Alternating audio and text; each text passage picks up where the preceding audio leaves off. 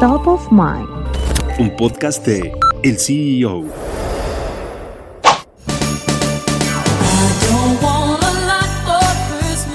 Durante casi tres décadas, All I Want for Christmas Is You de Mariah Carey se ha convertido en una canción clásica de Navidad. Según The Economist, Mariah Carey gana anualmente 2.5 millones de dólares en regalías por la canción que debutó en 1994. Cuando el tema se lanzó por primera vez, la cantante recibió 60 millones de dólares de regalías. All I Want for Christmas Is You apareció en el cuarto álbum de estudio de Mariah Carey, Merry Christmas, y se convirtió en un éxito mundial, encabezando las listas en 26 países. El video del tema se publicó en el canal oficial de YouTube de Mariah Carey en 2009 y acumula 748 millones de reproducciones. Se espera que en los próximos años llegue a la marca de los mil millones.